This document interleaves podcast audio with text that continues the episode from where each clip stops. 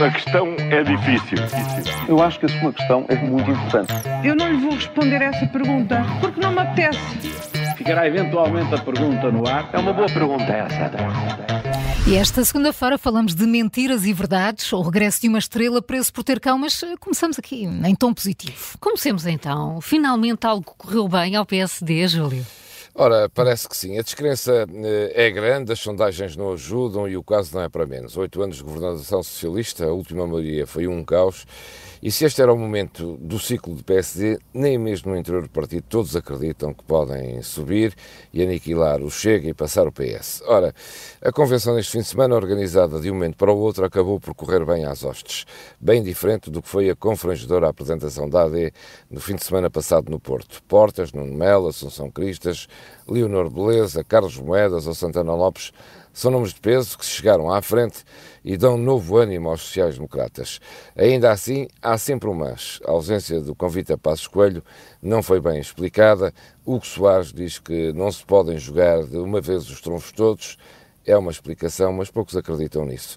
Vamos ver se foi mesmo assim. Olha, e precisamente sobre a ausência de Passos Coelho, Paulo, será que estamos perante o clássico preço por ter cão e preço por não ter? Olha, é, é de facto o que parece, não é? Neste uhum. caso, preço por ter passos e preço por não ter, basicamente, não é?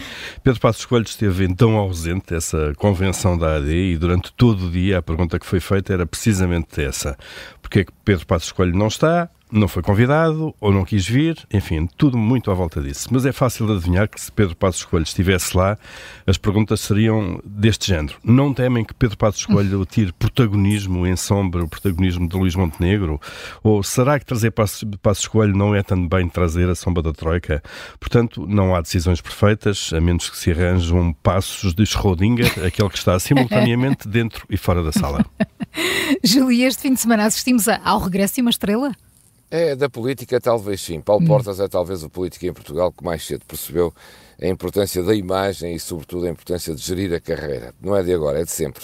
Foi provavelmente os primeiros a perceber a importância da comunicação rápida e eficaz e dos aproveitamentos que é preciso fazer em televisão. Devo dizer que dei conta disso, talvez no fim da década 90, início de 2000, já não me lembro bem. Eh, estava a cobrir um comício para a televisão do CDS na Póvoa de Varzim os telejornais começavam às 8, uh, Paulo Portas começou este comício às 7 e meia, uh, só que a minha estação estava a dar um jogo de futebol. E, portanto, as outras duas estações entraram em direto às 8. Paulo Portas, a essa hora, decidiu, enfim, passar a mensagem que queria e eu só entrei em direto às 8h20, 20h20, portanto, Ehm, porque o jogo de futebol tinha acabado às 8 e um quarto, mais ou menos, e foi quando o jornal da noite começou. Mal me viu com a luz ligada e em direto em palco, Paulo Portas repetiu rigorosamente os 5 uh, minutos que tinha dito nas 8 horas nas outras televisões. Ou seja, o público, imenso público que estava naquele comício interessava pouco, o que interessava era passar para a televisão aquela mensagem que ele já tinha dado às 8 e às 8 e um quarto olhou para, para a câmara da minha, da minha estação, viu que tinha ligado a luz e voltou a repetir exatamente a mesma coisa.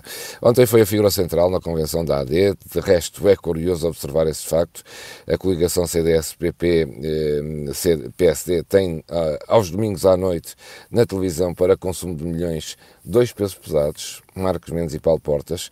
É bom ou mau para a Aliança Democrática? Não sei responder. O PS segue incólume, apesar disso. E continuando na política, o que ontem era mentira, hoje pode ser verdade? Olha, isso mesmo, Carla. O que dizer então de Maló de Abreu, não é? Há uns dias o Observador noticiou que o ex-deputado do PSD estava em conversações para integrar as listas do Chega. Mal de negou, uh, reagiu com veemência contra isso tudo, disse que a verdade nua e crua é que não e respondeu com, uh, e cito, um não rotundo para integrar as listas de Chega, mesmo que surgisse esse convite. Bom, agora de facto está confirmado, Malo de Abreu vai mesmo integrar as listas de candidatos a deputados do Chega, portanto Malo de Abreu mentiu descaradamente, basicamente, não é? Deve ser esta a limpeza então de que o Chega fala. A questão é difícil. Eu acho que a sua questão é muito importante. Eu não lhe vou responder essa pergunta porque não me apetece. Ficará eventualmente a pergunta no ar. É uma boa pergunta essa.